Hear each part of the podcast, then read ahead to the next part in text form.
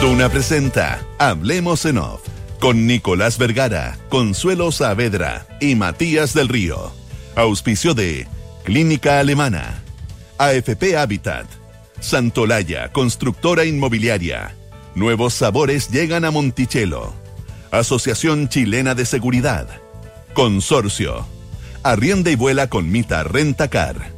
Talana rediseña la forma de trabajar. Y Banchile Inversiones. Duna.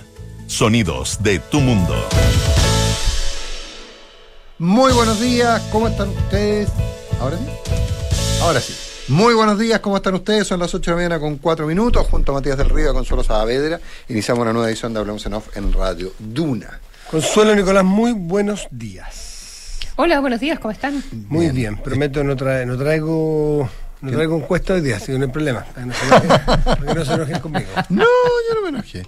Oye, eh, bueno, eh, me, me- hay algunos problemas con el streaming, me cuentan de distintos lugares del mundo. Sí, a mí me lo escrito. Eh, bueno, me- yo iba a decir que si se había resuelto me avisaran, pero... Sí, yo justo que me maquillé hoy día. Pero, pero no. Entonces, te- así, te- no, una gran propuesta la tuya, la de hoy. sí. Eh, pues yo te veo por, por interno.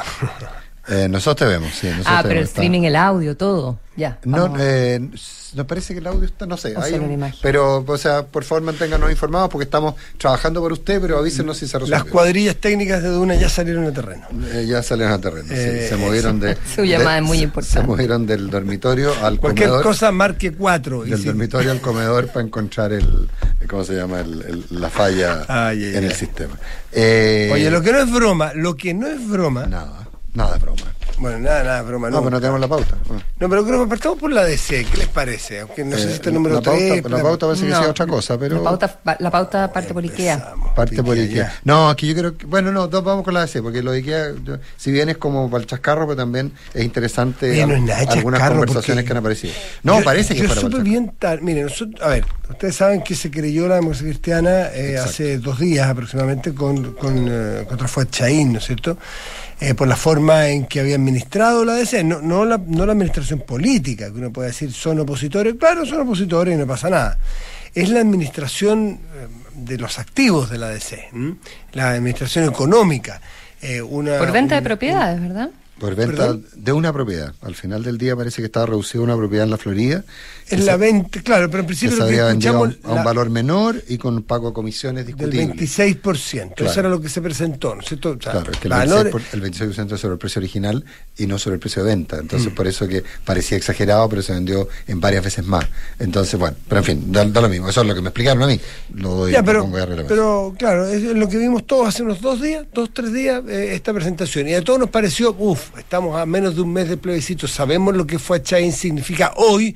Fue Chain y un pequeño grupo de líderes más visibles de la DC eh, en ese partido porque tomaron la opción no solo contraria de rechazo versus el apruebo oficial de la DC, sino además con bastante mm, altisonancia, con bastante ruido y, y se, los acusaron de pasarlos al tribunal de eh, al tribunal de honor, se llama o tribunal de ética, no sé, del, del partido. Tribunal Eh, Supremo. El Tribunal Supremo, muchas gracias. Bueno, ya eso parecía entonces el- solamente el que pensaran distinto y el que dijeran que iban a actuar distinto y hicieran alguna suerte de campaña, significó una ruptura política. Pero esto era un poco más allá, que acusaran a Chaín de, de, de, de, de- de- de chanchullo, por, por- de eso lo acusaban, ¿no es cierto? De chanchullo de Sí, manejos no, de, de, plata. de haber vendido a menos de lo que valía y haber pagado una comisión Mm. exorbitante a una persona relacionada, aparentemente. Eso Por también- ahí iba. Ahora, todo era bien aparente. ¿eh? Todavía, claro, pero cuando tú vas y te querellas formalmente, bueno, esto eh, Es te, que- hacía pensar también pues, que puede ser parte del mismo rosario, ¿no es cierto? La misma, de la misma hilera de asuntos que estás, eh, eh, estás vengándote, eso es lo que parecía. digo, en fin. Y ayer, ayer en la noche, sí, tarde noche aquí, se supo que el presidente de la democracia cristiana se desistía con acuerdo eh, explícito también de Fuachaín de aceptar esta, esta, esta medida que toma el presidente de la DC, pero, y ahí nosotros en la tarde conversamos con Fuachaín aquí en la radio Consuelo. Y le preguntamos, dijo, bueno, está bien que se desistan, yo acepté que se desistieran, pero porque el presidente Felipe del Pin de la democracia cristiana, no sé, yo lo fue Chaín, eh, nos hizo entender que había dado un amplio poder, parece que demasiado amplio, que era tan amplio que el, abogado había tomado eh, la prerrogativa por su lado de querellarse, pero que del PIN no estaba en conocimiento de esa acción judicial. Entonces, que alguien, un abogado me sobre representa a mí, yo digo, Consuelo, discúlpame, yo no sabía que mi abogado hizo eso, pero yo me desisto, fueron al tribunal, se desistieron los dos, pero eso no terminó, porque más tarde en la noche, haber sido pecho a las 10 y tanto de la noche aquí, eh, yo traté de reportar esa hora y mis dos fuentes dentro de la mesa directiva estaban con el teléfono apagado, así que lamentablemente... Dormirían probablemente. O, o no sé si lo tenían apagado o no querían contestar. Ahora se van en contra del PIN porque dicen que el PIN está abusando de una prerrogativa de su posición porque no tiene las facultades, las prerrogativas para desistirse de la acción judicial que había tomado, con lo cual quiere insistir el resto de la mesa que fue Chaín sí hizo una administración eh, dolosa, una administración eh, irregular del- de, los, de los recursos. Así que eso, eso es hasta mom- al momento, la, eh, en ese episodio vamos de esta serie, que parece muy curiosa y muy rara, ¿no? Yo. Consuelo, ¿te quería agregar algo, perdón? Em, que si como la minucia de la minucia de la minucia, pero, pero habla de lo mal que está la Eh, cosa eso, en la pues, democracia sí, cristiana claro. de partida. Sí. Pero eh, me sorprende que todo el resto de la directiva em, no afirme que hay un abogado que eh, actuó de motu propio, porque esta, esta declaración pública que, que sacan y donde está, bueno, todas las eh, vicepresidencias, la Secretaría General y mm, eh, Yasna Proboste, eh, probablemente es, la, figura de carácter nacional eh, más, conocida de- de la mesa. Y todos ellos dicen, como es de conocimiento público, a partir de los antecedentes entregados por el Servicio Electoral y otros recabados al interior del partido, se acordó la decisión de presentar acciones judiciales para que fueran los tribunales de justicia los que determinen las responsabilidades civiles y penales, si es que existen, sobre la enajenación de las propiedades de la colectividad. Esto es lo que corresponde. Bueno, y desautorizan entonces al presidente de la democracia cristiana. Eh, mi punto es que ellos parecen conocer los antecedentes y las razones por las cuales se hace la, la presentación. No parece Contrario ser un, censo, un- un exceso del abogado, no parece ser algo arbitrario. Ex- exactamente. Entonces, bueno, eh, dimes, direte, em, por decirlo menos, una, una situación entre la espada y la pared, que el presidente de la democracia cristiana con toda la mesa desautorizándolo, em, y, y veremos qué, qué sucede hoy. Em, Yo- yo- pero. em, Mm, A mí me gustaría hacer dos consideraciones. Una, la primera, es que eh, eh, habitualmente estas cosas se hacen eh, eh, cuando un- una investigación de este tipo. Yo no digo que no haya transparencia, pero tenía sentido cuando la propia declaración de la mesa directiva dice que creen que hay y que será la justicia la que decía, tenía sentido darle publicidad como se le dio a la presentación de esta querella. Eh, muchas veces uno se entera meses después de que, se- de que en una empresa o en una institución había dudas sobre el manejo de alguna autoridad y se le pidió a la justicia que investigara. Y una vez que el caso es eh, eh, se considera que efectivamente hubo delito se da a conocer eh, y si no no se da a conocer por el daño que implica digamos y si finalmente y eso ocurre muchas veces. Entonces claramente había al darlo a conocer al convertirlo en información pública claramente ahí hay una hay una intención Ahora, lo que me dicen desde adentro de la democracia cristiana, y no necesariamente gente vinculada a Fachaín, es más, gente que yo diría que está en otras, en mesas, en, en bandos distintos a la Fachaín, me dicen que lo que pasa es que aquí hay un control, y voy a decirlo textual como me lo contaron, y, y así lo planteo, hay un control total de la directiva por parte de Yasna Proboste. Eh, y esta es la manera de actuar de Yasna Proboste. Eh, y que ella en el fondo eh, es de la política de que hay que, comillas, eh, limpiar el partido y que hay que conseguir que salgan del partido todos aquellos que piensen distinto a la línea que ella encabeza. Y por lo tanto, y del PIN, que no es necesariamente alguien tan cercano a Yasna Proboste, es cercano, pero no es del círculo más íntimo, se habría convertido en el, en, el, en el hombre de consenso para que llegara a la presidencia de la democracia cristiana. Que el PIN no es un hombre de Yasna Proboste, que prácticamente toda la directiva sí lo es, que el control real del partido lo tiene Yasna y que esta es una eh, actuación de Yasna con algunos rasgos de vendetta. Eh, y estoy repitiendo lo que me dice gente a la que merece total confianza desde dentro de la democracia cristiana. Claro, lo que pasa con una situación como esta, que es tan, eh, casi cantinflesca, que vamos, que venimos, que sacamos, que ponemos. Que es lo que te muestra que no es eh, verdad. ¿no? En un contexto de, de elección, todo parece más bien político que, que judicial de manejo torcido de plata. Parece, ¿ah? Parece. Porque hay que poner los antecedentes y que, a esta altura fue Chaín el más interesado, me imagino, en que se aclare todo, ¿no? Claro. Fue Chaín de las cosas que decía ayer es que obviamente que hubo eh, hubo ventas y hubo, qué sé yo, eh, eh, hubo situaciones que, eh, ligadas a los activos del partido, pero que no era no eran decisiones que tomara él, eran decisiones que tomaban comisiones que se armaron exactamente para regularizar los distintos activos y propiedades que tenía el partido, la situación patrimonial del partido que, esto- que estaban todos los estudios de, los, de las comisiones de la DC hecha y estaban, estaban ahí los resultados. Por lo tanto, era muy raro que se lo achacaran a él.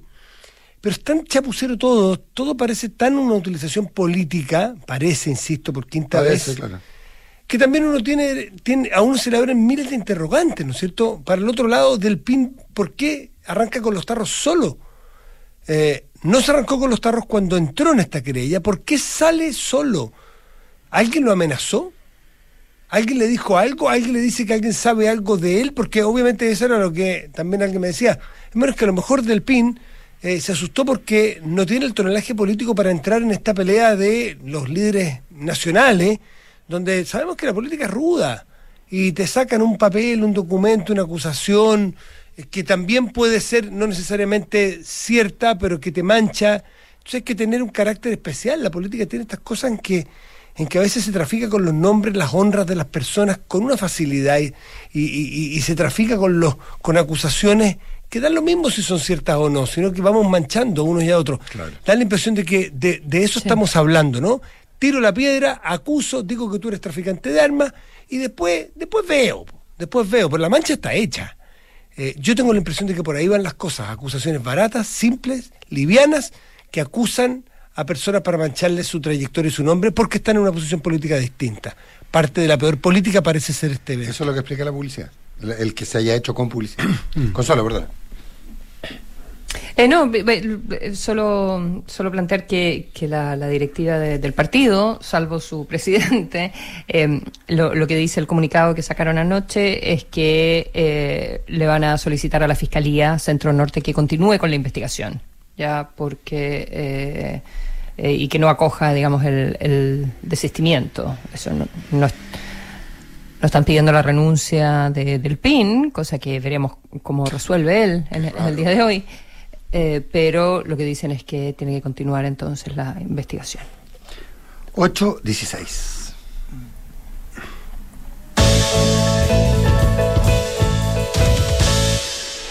Eh, oye, colas, de colas, de cuadras. Estaba vuelta el edificio, que no es poco, ¿ah? No es poco. No es poco el edificio grandote. Yo Dice- desde, la- desde las vacunaciones masivas que no veía una cola de esas características. Nos referimos a la apertura de la tienda IKEA en Santiago, eh, eh, una apertura que estaba para el 2020. Se presentó este acuerdo entre Falabella y IKEA el año 2017, pero el 2020, por las razones que todos sabemos, ¿no es cierto? Como- Pandemia, y estamos. Como dijo ayer, me reí mucho, como dijo ayer la Josefina Río en Información Privilegiada al mediodía. Y el 2020 todo se derrumbó. Claro. Pero bueno, se abrió ayer, 2022. eh, es un, esto queda al costado del Parque Arauco, no está en el Parque Arauco. El edificio cru- siguiente donde estaba la calle. Home Center, claro. Que Exactamente. es un mall de Falabella. Es un mall, claro, sí, sí. Eh, pero en fin, Tú dices ahí, para, ahí que- está. para aquellos que, que viven en Marte, porque ayer estaban desde matinales, diarios, noticiarios, en todas partes. Sí, Realmente habría que habría que estar en, Sí. en Londres, por ejemplo, para no entender. Para no entender. Sí. Pero, y Bueno. no haber vivido nunca en Santiago. Y, y ese. Yo no entiendo, yo voy a, voy a admitir, eh, un amigo mío dice, me canso de tener la razón, yo digo, me canso de no tener la razón. La Somos- José Tapia somos cuando, dos, somos dos. cuando contaba anteayer eh, cómo, cómo fue la llegada, con qué sistema de franquicia funciona, hablábamos de las características de la tienda, qué es lo que la ha hecho tan exitosa, en fin, y ella decía que, eh, que IKEA estaba eh, preparado para eh, aglomeraciones, para que viniera mucha gente, para una fila, y yo le decía, ¿de verdad la gente va a ir a hacer fila a una tienda de muebles y de decoración? Yo nunca me imaginé que, que la gente podía estar tan interesada como para hacer cola en el día a mitad de semana para una inauguración. Yo creo que no es una tienda, es un evento. Y, que eso tenía tu amigo que se cansaba de tener la razón? No, no, no. Yo digo que no. Mi, amigo dice eso siempre. Ah, pero, no respecto a esto particular, digamos. No respecto. No, ah. yo digo que me canso de no tener la razón. pero es que yo creo que es un fenómeno. Yo dije que jamás iba a haber cola. Que como, ah. No, me dije, pero ¿cómo va a haber cola? Es que el fenómeno IKEA eh, no es un fenómeno que, de que necesariamente le, gusten los muebles. Es, un, es una cuestión, yo creo, ah, bastante más amplia. Es ir, a ver cosas bonitas, es una apertura que no toda la gente puede viajar, es algo que está en otras partes del mundo y que nunca ha estado en Chile. Es una ventana a otras partes del mundo también. Sí, o quizás eh, necesita. ¿Por qué no dice, bueno, la gente hace cola cuando hay una super oferta, mm. ¿verdad? Y, y, el que llega primero se queda con el producto. Em, estoy pensando, no sé, pues en las ventas de computadores, ¿te acuerdas de esas que, que hacen a veces? Habían los leones. Eh, ¿Cómo se llama esa tienda? Bueno, como sea. Eh, Factory? O PC Factory, claro, estoy pensando así como llegar y llevar eh, ahora, o cuando eh, te ofrecen algún descuento en, en, particular, o bueno, recitales o cosas donde es importante llegar primero, porque si no pierdes algo. pero parece que estamos, por una parte todos dicen, ah, claro, Chile, neoliberal, el consumismo, pero ah. también hay algo, como dices tú, de decir, bueno, vamos a ver algo bonito, entretenido, nuevo. Eh, tiene restaurante, tiene... Eh... Y por eso es algo, eh, mira, en un país donde se llama experiencia de consumo y experiencia de cosas positivas y de cosas bonitas, de cosas agradables. Y yo creo que estamos hace un buen rato. Eh, todas las personas, solo tú no vives acá, todas las personas que uno conoce, ya que entrevista o amigos, gente del trabajo, que ha salido fuera de Chile, te prometo que lo que me llama la atención a mí es el primer comentario que te dicen que rico es ir al país que vayan, donde la gente está sonriendo, donde la gente bueno, puede tener un problema, pero no pasa todo el día hablando de su problema. Estamos convertidos en un país amargo, estamos en un país fracturado, estamos en un país alegón, estamos en un país que vemos la mitad del vaso vacío hace mucho rato. Yo creo que es, bueno, tenemos que preguntarle a los sociólogos, pero a mí me, me calza eso. ¿Y qué es? Mirar algo que es bonito, que es agradable, que te transmite paz, y no necesariamente que vas a ah, comprar. el vaso medio vacío te va a decir. Eh, claro, es que la, tú solo. La enajenación, que solo a través de, lo material. Y eso, se llama falta total de calle, elitismo llevado al grado sumo. Y claro, porque eh, el elitismo es mirarlo todo desde, desde la fractura en que estamos, en esta amargura que reina eh, en general, y no en que la gente también le guste ir a mirar un mueble bonito, lo pueda o no comprar. Pero probablemente, por lo, por lo pronto, si tú pones en una red social, qué bonito fue ver Ikea, aunque no tenga ni un mango para comprar, ni un, ni un velador, ni, una mesa, ni una, ni ampolleta, seguramente te van a decir, ah, es que tú, porque tú puedes ir a Ikea, porque la verdad es que tú no sabes que la gente la, donde verdaderamente hace cola es los spam. Puede ser, puede ser, no quita una cosa con otra, pero no está permitido en el mundo de hoy, en el Chile de hoy, lo agradable, el que lo pases bien porque tienes que ser culpable porque lo pasaste bien. Te comiste una hamburguesa y porque el otro no se puede comer la hamburguesa. Y yo, de verdad, es lo que más me llama la atención de la gente que vuelve a un viajecito una semana, dos semanas, tres semanas, mm. es que dicen que en otras partes están viendo sonrisas que nosotros no estamos viendo. Un, eh, un político que me tocó entrevistar ayer, que venía de un año afuera, viviendo con su familia fuera de Chile, dice que se había logrado desconectar, porque había estado estudiando afuera o trabajando, no sé. Se había desconectado. ¿Quién era? Sichel, Sebastián Sichel, que lo entrevisté Ah, no, volvió a Chile. Volvió a Chile y fíjate que lo que más me llamó la atención de su comentario es que cuando se acercó a Chile, a un, a un eh, aeropuerto intermedio para venir a tomar el último vuelo acá, es decir, que había más chilenos, se le empezó a acercar la gente y ya el tono era, no es que le dijeran nada a él particularmente, sino que ya el tono era tenso, ya el tono era, oye, lo que está pasando en Chile, oye, es que los de la prueba, oye, que el rechazo, oye, que esto es un sinvergüenza, estos son todos... Dijo que se le apretó la guata porque volvió diez meses para atrás cuando la amabilidad desapareció aquí. La buena voluntad de escuchar que el otro puede decir algo y se puede equivocar o le puede achuntar. Mm. Ahora, hoy día hay, hay antropólogos del consumo que plantean, por ejemplo, en, estudios etnográficos, ayer lo comentaba Arturo Fontaine eh, en, en Chilense, en estudios, en estudios etnográficos se ha demostrado que la gente, esta, esta lógica del consumo, eh, que, ojo, hay toda una discusión que hacer que es más compleja y que probablemente no nos alcanza el tiempo, que es no confundir eh, consumo, compra con consumo. ¿ah? porque hay una experiencia, una cosa es consumir y otra cosa es comprar pues la compra tiene una tiene un elemento de gratificación.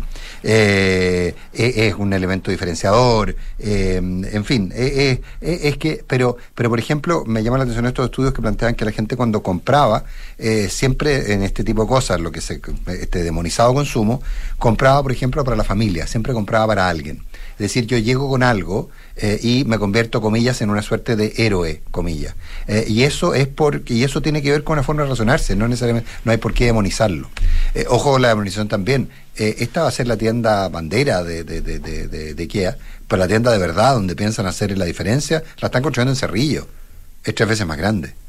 Ah, o sea, para esta cosa de- de- de- del elitismo y la historia, es acceder a cosas buenas, de bonito diseño, originales, que cambian. Es decir, tú no, tú no, no- el, el tema IKEA, uno de los pla- planteamientos de IKEA es que tú no corres el riesgo que te compraste una vitrina, un estante un escritorio y en, pues, después, en, en- los siguientes tres años lo encontráis en 100 casas distintas. Ellos evolucionan. No sé si en un mercado más tan chico como el chileno eh, se podrá se podrá eso cumplir, pero pero pero hay hay una cierta no estandarización del consumo o la capacidad que tú tengas de, de customizar, de diferenciar la cosa que tú compres en función tuya. Pero todo eso, pero es que lo que pasa es que Cambian, perdona, cambian en general lo- eh, los diseños de las cosas como, eh, eh, no sé, ropa de cama, cortinas, un poco. Esa- es- eso cambia y se va actualizando, se va actualizando harto, pero eh, ¿El ellos no el mismo.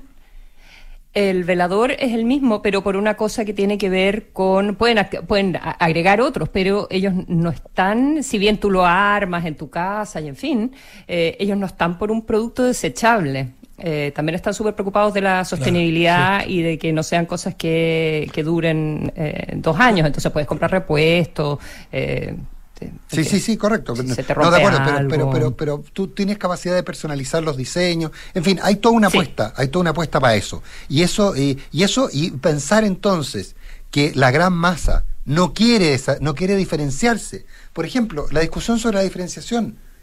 Pero si ya cometimos, ¿se acuerdan? Como sociedad cometimos un error de análisis de, de diagnóstico brutal en la reforma educacional de Bachelet, ¿se acuerdan?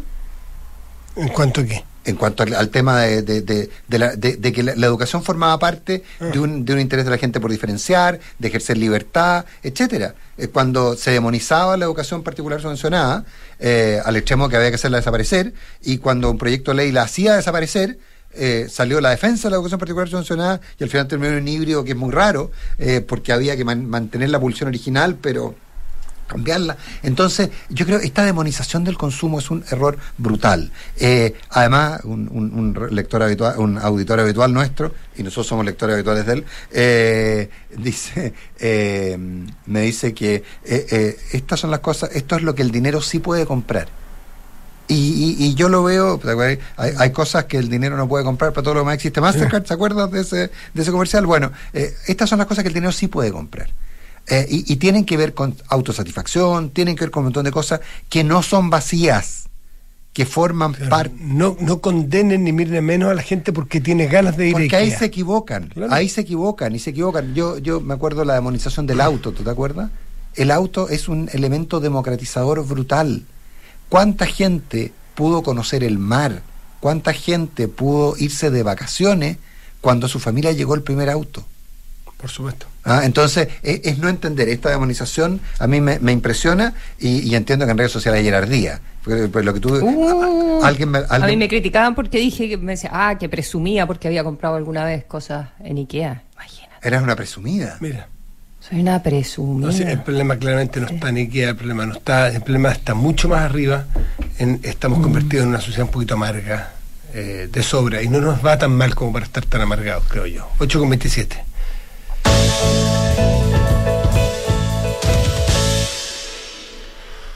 Oye, eh, De 11 acuerdo, y media. 11 y media de la mañana, Biblioteca del Congreso en Santiago, Santiago. se dará a conocer con pelos y detalles el acuerdo al cual anoche habrían llegado los partidos del O sea, oficialismo. no, eh, llegaron, po, no habrían llegado. Eso, lo, lo único que sabemos es que llegaron al acuerdo. pero no sabemos con qué alcances, Consuelo. No sabemos, Eh, sabemos que hay acuerdo, hay acuerdo en que, eh, hay acuerdo en que se van a poner de acuerdo. O sea, como le dijo anoche alguien. Que ya se pusieron. que hay- estamos de acuerdo en que nos vamos Pero- a poner pero de acuerdo. Espérate, espérate. Ay, Consuelo, el comunicado salió anoche, a las, eso de las 11 de la noche aquí aproximadamente, un día y tanto, 11 de la noche, donde, para ser más exacto, el departamento o el equipo de prensa del Partido Socialista le comunicó a los periodistas que estaban en el Congreso en Viña, anoche en Valparaíso, perdón, eh, de que habían llegado a acuerdo. A las 12 de la noche yo hablé con nuestro periodista eh, de TVN que estaba allí, que es Felgueras, y le pregunté por el acuerdo. No, todavía no se sabe en detalle. Siguen, de hecho, en esa sala que No, está ahí. están de acuerdo que no están acuerdo. juntos todos los presidentes. Estaba Telier, estaba Paulina Bodanovich, en fin, estaban todos, los pre- varios, no sé si estaban exactamente todos. Estaba el presidente de RD, en fin. Bueno, ¿y cuál es el acuerdo? No, no lo han dicho todavía, lo van a decir mañana. Por lo tanto, estaban trabajando sobre el acuerdo. Entonces lo que había era voluntad de acuerdo. Porque el acuerdo no, No, es- necesariamente estaba todavía, estaba, porque si había, alguien me puede decir, no, lo que pasa es que lo querían comunicar mañana. Bueno, se hubieran ido para su casa, pues no creo que hayan estado jugando póker, no sé, estaban exactamente, bueno, a lo mejor estaban jugando póker, pero... eh, no, era póker lo que estaban jugando. Era claro. estar escogiendo Pero el- font. Estaban cogiendo. Estaban- Estaban escogiendo. Estaban lo que estaban haciendo era dialogando y negociando en ese momento. Por lo tanto, hay una anoche había una voluntad de acuerdo, que es muy bueno que haya, pero todavía no estaba afinado ni terminado el acuerdo a las 12 de la noche, te quiero decir. Bueno, lo que parece, no sabemos, lo vamos a ver a las once y media, así que estos son eh, puras especulaciones, todo el mundo llamando a sus contactos, tratando de averiguar eh, el, el contenido. Cosas relevantes, ¿eh? Em, veremos cuál es el alcance, cuál es el detalle, eh, eh, ¿verdad? Pero no, ¿Y el no es poca cosa que temario, los temario? comunistas hayan estado sentados en la mesa, ¿ya? Mm. Em, y vamos a ver hasta dónde estuvieron dispuestos a, a ceder, porque esto lo comienza hace varias semanas el PPD. ¿Te puedo eh, hacer un puntito? ¿verdad? ¿Te puedo hacer un puntito ahí? A nosotros nos tocó, de hecho, estábamos con Matías conversando con gente que había participado del acuerdo del 15 de noviembre. Y ellos nos contaban que el acuerdo había podido salir, el acuerdo del 15 de noviembre había podido salir porque el Partido Comunista había se había sentado a la mesa para echar abajo el acuerdo, que cuando se habían dado cuenta que no lo podían echar abajo, se habían ido de la mesa y ahí había podido surgir. Ojo que muchas veces el PC participa en las mesas para evitar que se llegue, para que se llegue, para evitar que se llegue a acuerdo. Y, yo creo que cada uno podrá hacer su interpretación. Lo importante es saber y hacer las preguntas directas. ¿Va a estar la reelección? Todo esto son, para, para contextualizar, porque no todo el mundo está tan interiorizado como nosotros Sí, que trabajamos yo- en esto. yo eso. ¿De qué se trata esto? De un paquete o un grupo, de un catálogo de reformas que los partidos oficialistas del gobierno, los partidos van a ofrecer comprometerse a cambiar si es que ganan la prueba. Si ganan la prueba el 4 de septiembre, nosotros nos comprometemos a que cosas que están en el texto que usted va a votar a prueba, las vamos a cambiar para que vote a prueba tranquilo. Entonces, ¿cuáles, ¿cuáles son esas cosas? Y eso es lo que está en duda todavía, ¿cuáles son? Pues va a estar el eliminar la reelección directa después de cuatro años, va a estar el cambio del sistema político para cambiar, por ejemplo, las simetrías o asimetrías que presenta el texto hoy día entre las distintas cámaras, va a estar la eliminación que está en el texto actual que se propone de la iniciativa, ya, perdón, eh, para reponer eventualmente la iniciativa exclusiva de gasto eh, en, en proyectos de ley de parte del Ejecutivo, eh, va a estar, eh, ¿qué otras cosas? La plurinacionalidad, va a estar los sistemas, van a estar No, los- más bien el probablemente el consentimiento. El tema del el consentimiento indígena. indígena. No, el tema del consentimiento. Va a estar, van a estar los, eh, los sistemas de justicia o solamente reponer el Consejo de la Justicia, que es una de las partes del, del- del sistema general. O sea, en fin. ¿son los nombres o- Entonces, o modificar el Podemos hablar de acuerdo, no hay problema. Pero aquí es más importante que nunca saber qué compone Eh, ese a mí me llamó la atención que, que, que por lo menos en el artículo reporteado por, por el equipo de la tercera y estuvo la Paula Catena recién en, en Los Infiltrados también, eh, incluía em, aspectos que me- a mí me sorprende que se estén incluyendo, así que vamos, vamos a ver, porque eh, han sido... em, Como el consentimiento, por ejemplo. ¿Cuál consentimiento? Indígena. Indígena. Ah, consentimiento indígena. No, eh, sí, me, me- me- fui a otro lugar, perdón.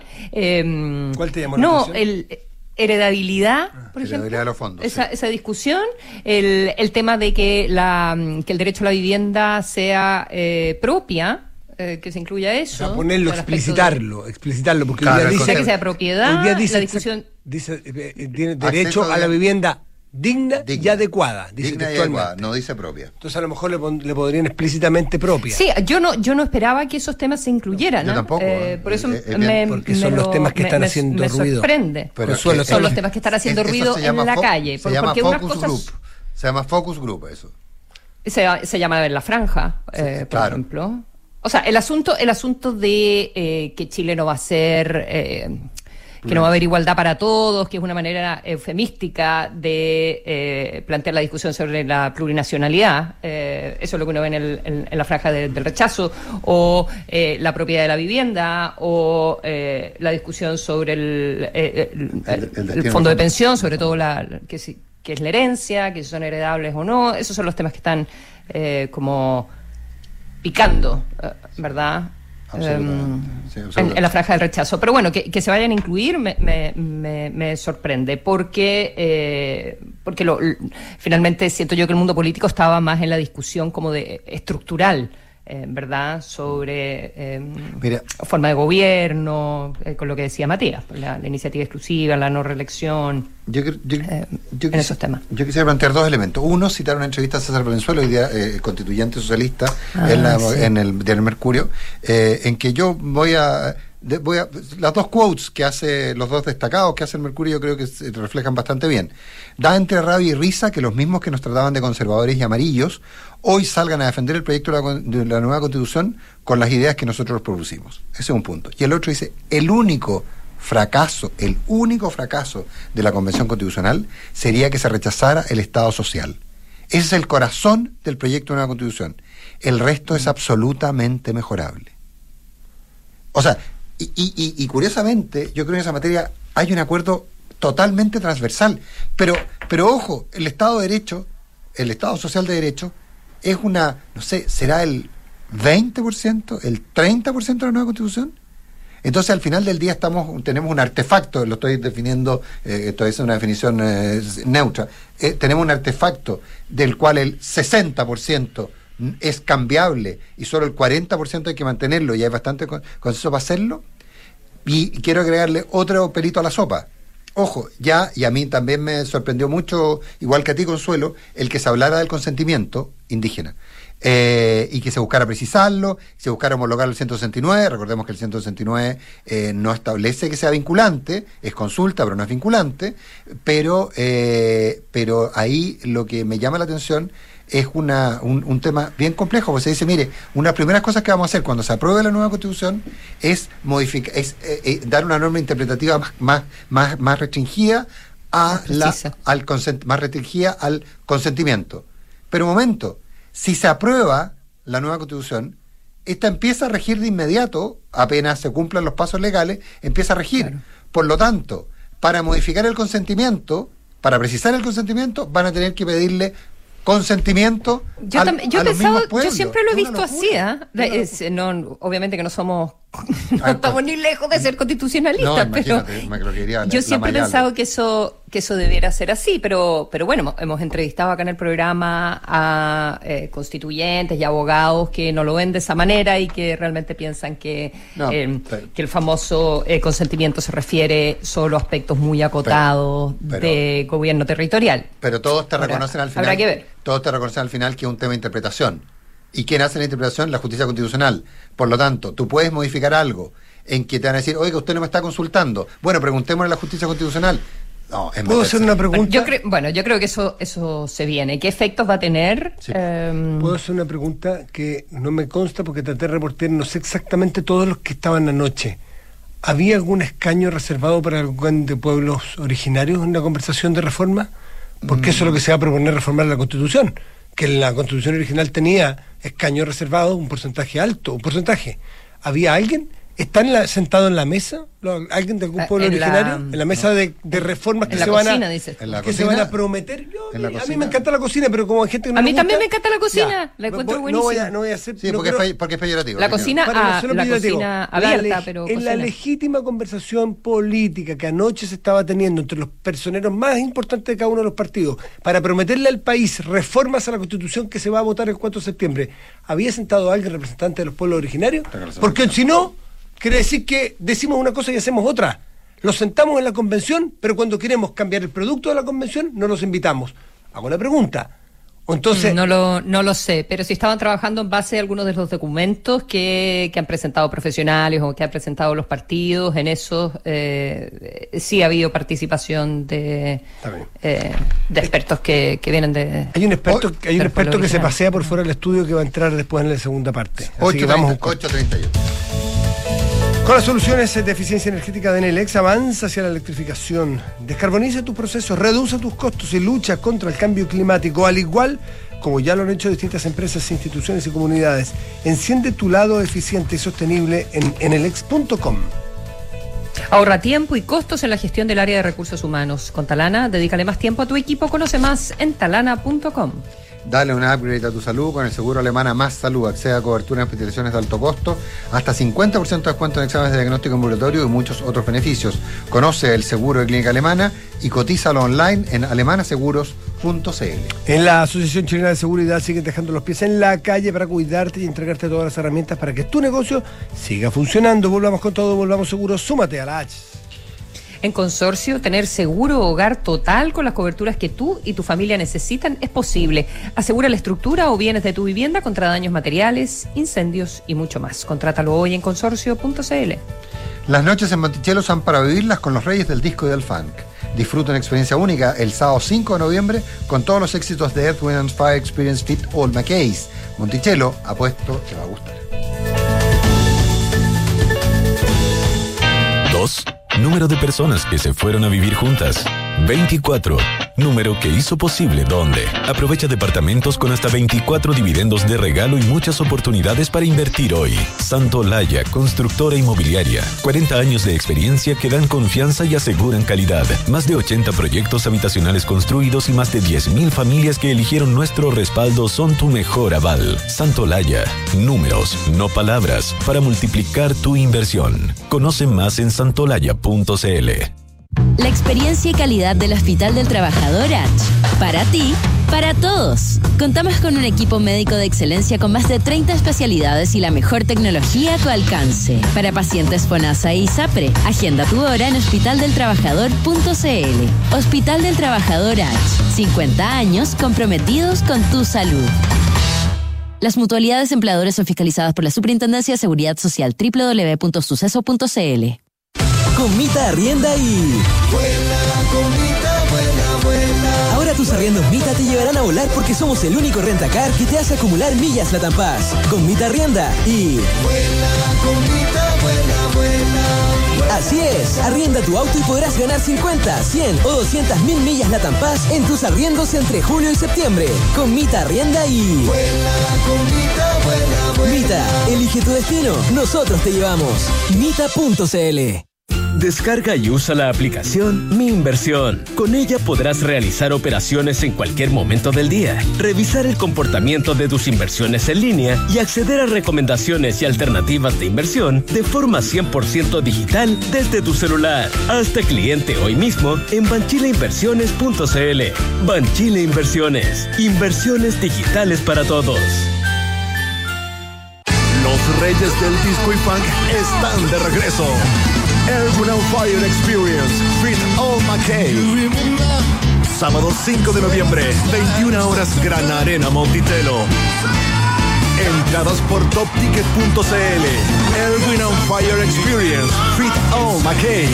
No vas a parar de bailar. La entretención está en granarenamonticello.cl.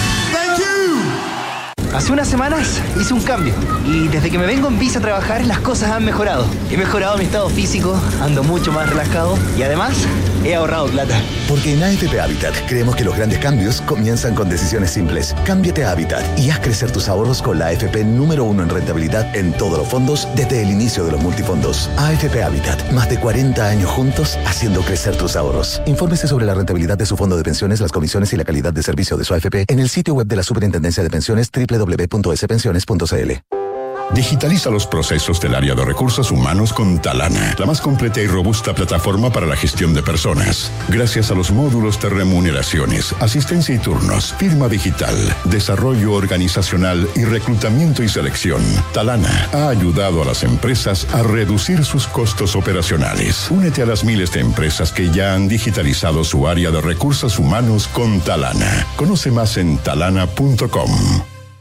En Consorcio, asegurar tu hogar para vivir tranquilo con tu familia es posible. Tener una casa es tremenda responsabilidad. Uno nunca está tranquilo cuando sale. Por eso contraté el seguro hogar total de Consorcio, con el cual puedo asegurar la estructura o bienes de la casa contra daños materiales, incendio y mucho más. Está perfecto. En Consorcio tenemos un seguro hogar total con coberturas a tu medida. Conoce más y contrátalo en consorcio.cl. El riesgo es cubierto por Consorcio Seguros Vida. Más información en consorcio.cl. Hola, mi amor. Hola, viejita, ¿cómo estás? Súper. ¿Cómo se portó el Rocky? ¿Me echaste de menos, guatón? Estuvo adentro todos los días. Ni se movió del lado de tu papá. Parece que ya se jubiló de perro guardián. Qué bien, le tocó su merecido descanso también. Ahora que contratamos Verisur, parece que todos podemos disfrutar de las vacaciones. Protege lo que más te importa con alarmas Verisur. Contrata llamando al 600-385-0003 o en verisur.cl. Activa Verisur. Activa tu tranquilidad. ¿Cómo desarrollar la habilidad de mi equipo de trabajo? ¿Cómo fomentar el liderazgo en mi empresa? ¿Cómo...? ¡Ey! Deja de lado las preguntas y actúa como un líder. Contrata hoy mismo a Mando Medio, los expertos en capacitaciones, coaching, evaluaciones y más. Conoce más en mandomedio.com. Hablemos en off. Nicolás Vergara, Consuelo Saavedra y Matías del Río están en Duna. Descarga y usa la aplicación Mi Inversión. Realiza todas tus operaciones cuando quieras y revisa el comportamiento de tus inversiones en línea y accede a recomendaciones y alternativas de inversión. Banchir Inversiones, inversiones digitales para todos. Porque un buen inversionista busca números y no palabras. Decídete hoy por un departamento Santolaya. No te lo pierdas unidades con descuentos de hasta 22%. Súmate a los que arrendaron en Mita y vuelan, porque aún quedan muchos premios de 200.000 millas Latam Paz, todos sus arrendos efectivos participan hasta el 12 de septiembre. Arrenda y vuela con Mita Rent a Car.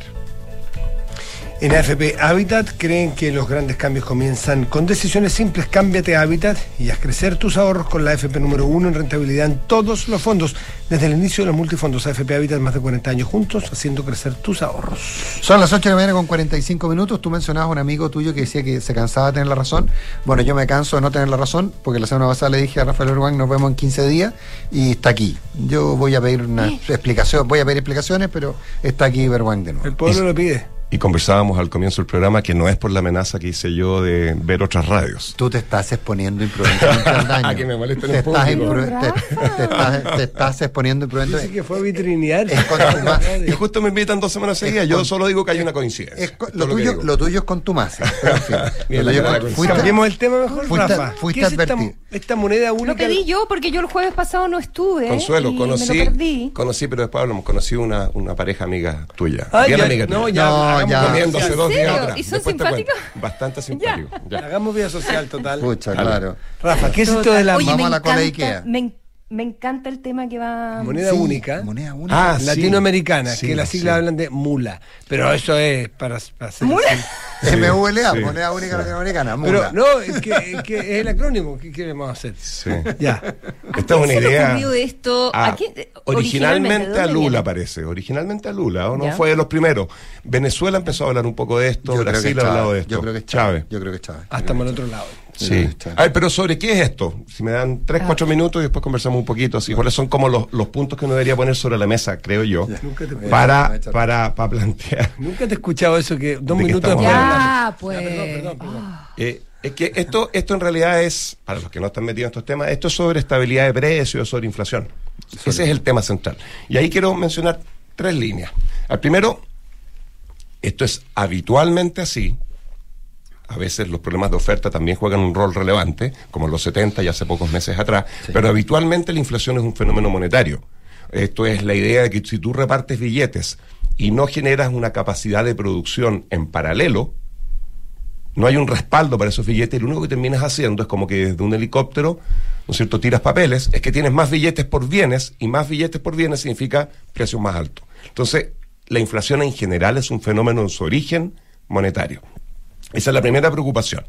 El segundo comentario que quiero hacer para converger a por qué uno podría imaginar una moneda única, y voy a explicar las dos cosas después, está implícito en lo que dije, pero voy a ser explícito en un segundo, tiene que ver con, si tú quieres, a ver, ¿cómo digo esto? Hay que tener tanto cuidado que no te reten después, con los costos de la democracia, en el siguiente sentido.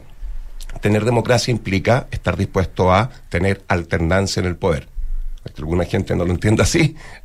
La, esencia de la democracia es que no está garantizado que un mismo partido, una misma persona va a estar gobernando. Y esa alternancia en el poder implica que incluso ante la mejor de las intenciones, un gobierno que sabe que en un periodo cercano puede tener que dejar el poder, se enfrente a una tensión.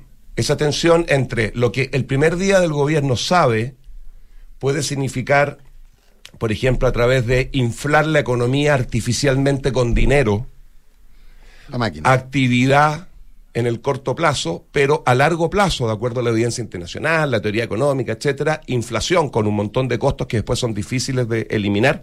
Esa tensión entre beneficios inmediatos y costos a largo plazo, que son los que predominan, existe en la medida que un gobierno cuando se imagina haciendo política pública, porque tiene miedo de perder el poder, termine privilegiando su propia reelección por sobre los intereses del país. No sé si lo dije de una manera poco... Ya. Los beneficios al tiro y los costos los paga el que viene después. Entonces, yo me pongo los zapatos, y esto no tiene que ver con Chile, esto tiene que ver, ni tiene que ver con América Latina, ni tiene que ver con el mundo en desarrollo, tiene que ver, esta es una discusión, en economía esto se conoce como inconsistencia dinámica.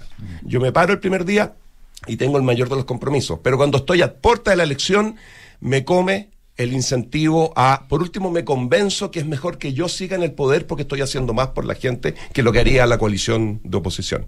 Encuentro la explicación moral para inflar la economía artificialmente y generar inflación por un ratito. ¿ah?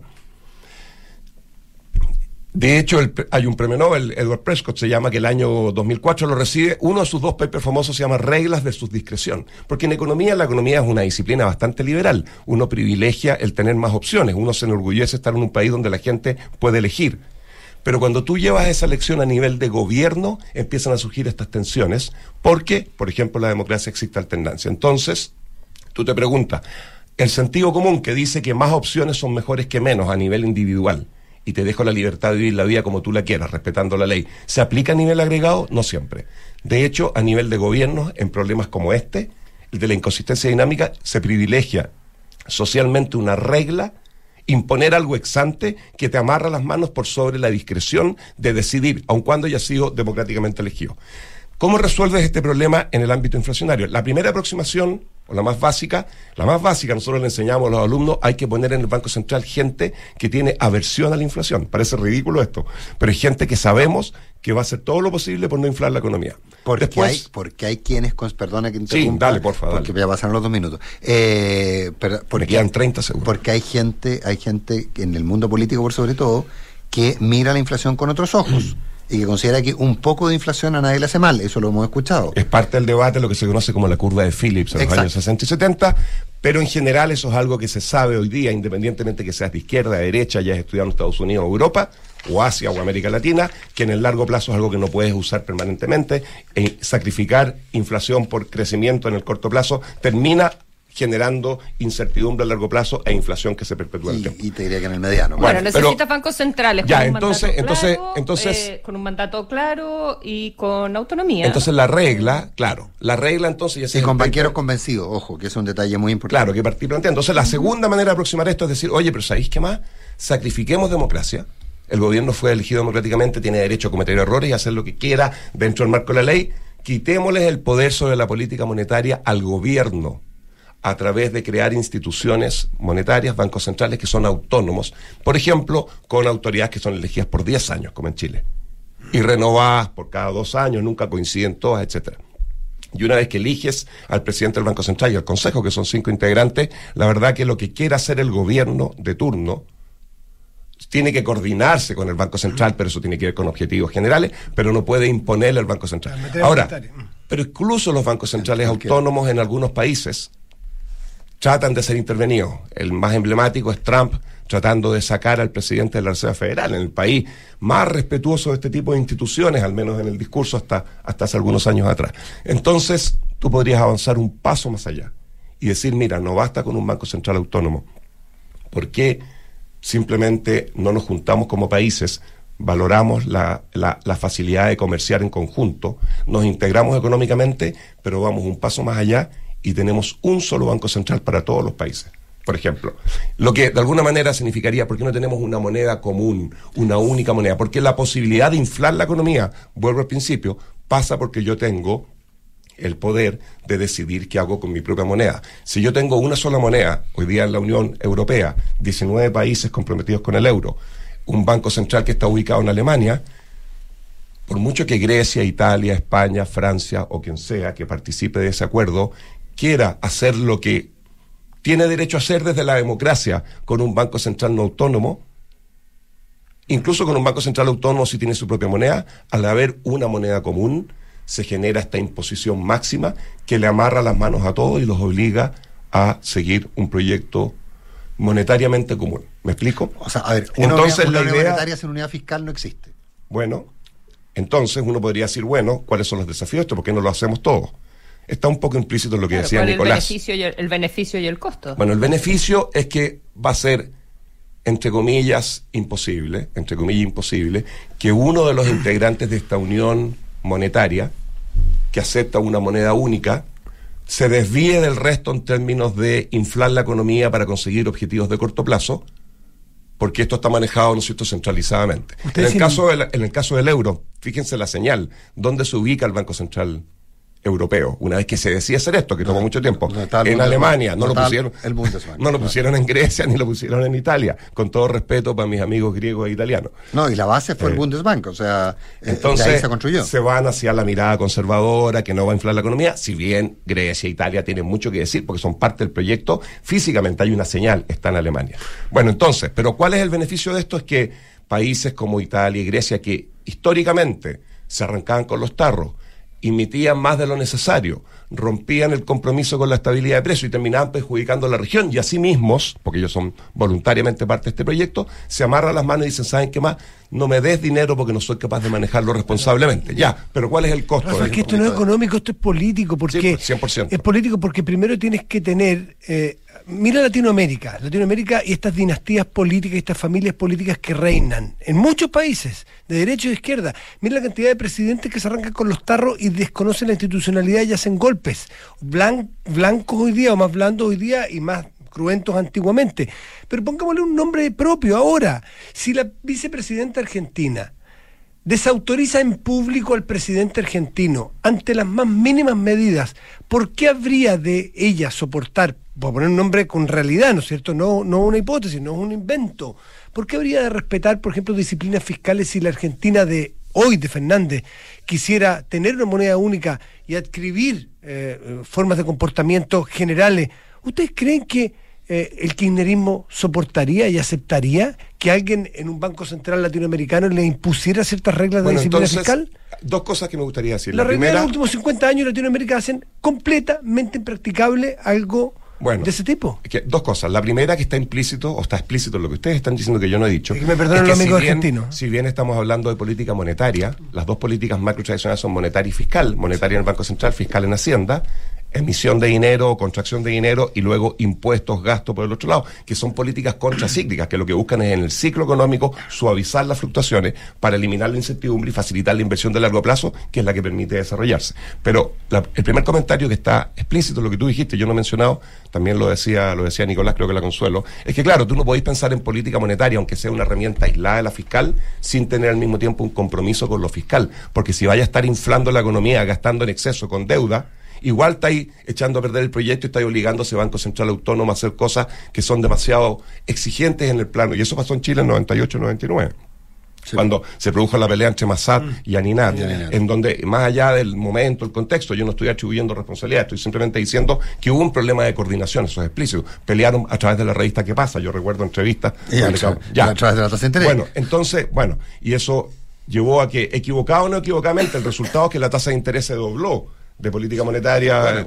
Bueno, entonces tú necesitas, ese es un gran punto, para que funcione el acuerdo monetario, que voluntariamente los países acordaron para no verse tentados a inflar la economía individualmente y perjudicarse a sí mismos, y luego el grupo completo dice que bueno porque es mejor que la región sea estable, y además esto facilita también el comercio, hay una sola moneda, reduce los costos de transacción, también tenemos que tener compromisos fiscales. Y el problema es que ahí es más difícil, porque impuestos, gastos, necesidad. Entonces aquí viene el gran desafío, y esto es lo segundo que quería decir, que también la realidad muestra que, y hay gente como Stiglitz, que yo sé que en el último tiempo se ha puesto muy, muy, muy, muy heterodoxo, pero él mismo dice, oye, pero ¿qué pasa si en el medio de una crisis que es idiosincrática, que es específica a un país, más grave para un país? Por ejemplo, la pandemia no le pega igual a todos los países porque la capacidad de Alemania y Grecia de enfrentarla es distinta. Quizás Grecia necesita en algún momento desviarse un poco, dice Stiglitz, del tema inflacionario, Eso, claro. para poder resolver el problema de salud que está enfrentando, que es una crisis sanitaria. Entonces él plantea dudas con respecto a esto. Pero por otro lado, te dicen, bueno, pero sabemos cómo empieza, pero no cómo termina ese problema. Tenemos que buscar maneras entonces de como grupo apoyarnos, y por eso los alemanes participaron activamente en la solución sanitaria de Grecia también, porque entienden que esto el beneficio tiene, común. claro. Ahora, dicho lo anterior, y esta es mi pregunta con la que cierro esta conversación de jueves en la mañana. Esta exposición. Eh, no, no, pero la pregunta entonces es que, contrariamente a lo que motiva esto, cuando Lula, por ejemplo, habló de esto hace algunos meses, que esto iba a lograr más integración e independencia del resto del mundo y el, del, del dólar y qué sé yo, no tiene nada que ver con eso, porque el dólar va a seguir siendo la moneda que sea, independiente de lo que tengamos nosotros. Y segundo, yo creo que tiene muy poquita factibilidad, creo que lo decía la Consuelo. O sea, ¿qué posibilidad de que nos pongamos de acuerdo? No nos pusimos de acuerdo en aranceles comunes en las últimas décadas, nos ha costado mucho. Imagínate en tener una única moneda que le impida a Venezuela, Argentina, a Bolivia, a Perú, a Ecuador o a Chile tomar sus propias decisiones desde su Banco Central. Eso requiere un nivel de compromiso macroeconómico Madurez. que Europa se ha demorado décadas en construir y que hasta el día de hoy es cuestionado. Ah, bueno, eh, eh, Suecia, Suecia y Reino Unido nunca No están, no están entraron adentro. a la Unión Monetaria. Y no son países irresponsables hasta donde entendemos lo macroeconómico y sin embargo no participan de la Unión. Entonces yo creo que esta cuestión tiene probabilidad cero de ocurrir. Pero No, esa no, es la motivación claro, que pero, está detrás. Pero es una, claro, pero es una arma arrojadiza política, si ese, es el punto. salvo que haya países que en la búsqueda de un voluntarismo político quieran imponerlo. eh, imponerlo No, y, eh, y- hubo un intento en el Mercosur. ¿Te fijas? O sea, tú dices probabilidad de cero, salvo que haya voluntarismo y se juntan siete, ocho presidentes que tengan el mismo signo político y lo hagan, y lo hagan en la práctica, o sea, lo hagan eh, formalmente, pero que en la práctica no funcione. Es que no van a poder, no van a poder. no- porque no sé. fondo- porque tú- No, si mira, tú- voluntarismo puede cualquier Pero cosa. si tú renuncias a emitir, eh, además, yo tenía un país como Ecuador que tiene que se dolarizó, no, es muy, es muy, muy enredado. Yo lo veo, o sea, lo, lo- lo único que podría uno ver sería una suerte de dolarización colectiva, ¿no? Eso, eso quizá podría, pero, pero el problema práctico es cuánto vale, cuánto Oye, vale cada moneda. A todo esto, perdona, ¿ah? solo en una línea, porque los cabros de 25 que nos están escuchando No, Claro. están, iba, otra. iba a decir cagados, pero están muertos de la risa, perdón, porque están pensando, ¿y qué están Cripto. hablando de billetes y monedas si esta cuestión funciona a otro cripto, nivel cripto. en el mundo de la... ¿ah? del- Sí, pero igual. Pero bueno, así que Sea, eso cambia un poco la discusión, claro. Claro, cómprate un NFT y... Claro. Y estáis listos, compadre, no te enredí. Ya, Rafa, muchas gracias. ¿eh? Rafa, Eh, Ustedes. muy bien. Nos vemos el próximo preguntas jueves. las dejamos Ah, no, para ya. después. No. El próximo jueves, ¿no? Ah. La pregunta la dejamos para después. Sí, Eh, la eh, conversación. Gracias, Rafael. Buenos Bueno. días. Chao, buen día. Chao, Consuelo. Y vienen cartas notables.